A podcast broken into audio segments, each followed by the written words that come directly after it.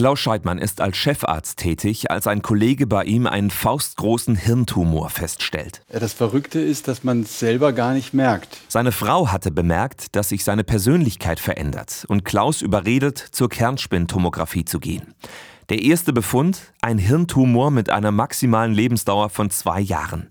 Neben der Todesangst ist das Schlimmste für den Arzt, plötzlich selbst Patient zu sein. Die Ohnmacht, selber keinen Einfluss nehmen zu können auf die Erkrankung. Man ist da wirklich ausgeliefert. Der Neurologe wird zweimal operiert und muss sich mehr als 70 Bestrahlungen unterziehen. Der Tumor stellt sich zum Glück als gutartig heraus. Doch durch das abgestorbene Gewebe erleidet Klaus einen epileptischen Anfall. Und das Cortison, das er nehmen muss, verursacht kurzzeitige Lähmungen. Doch aufgeben kommt für Klaus Scheidmann nicht in Frage. Ich bin ein gläubiger Mensch und ich hatte das Gefühl, dass irgendjemand mich durch diese Erkrankung begleitet. Es war ein langer, oft zermürbender Weg, aber heute geht es Klaus gut. In einem knappen Jahr, zehn Jahre nach der Diagnose, gilt er medizinisch als genesen.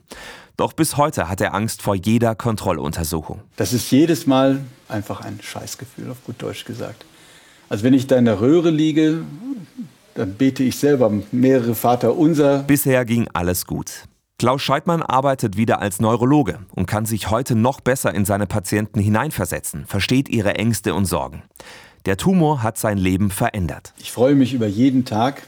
Ich lebe intensiver.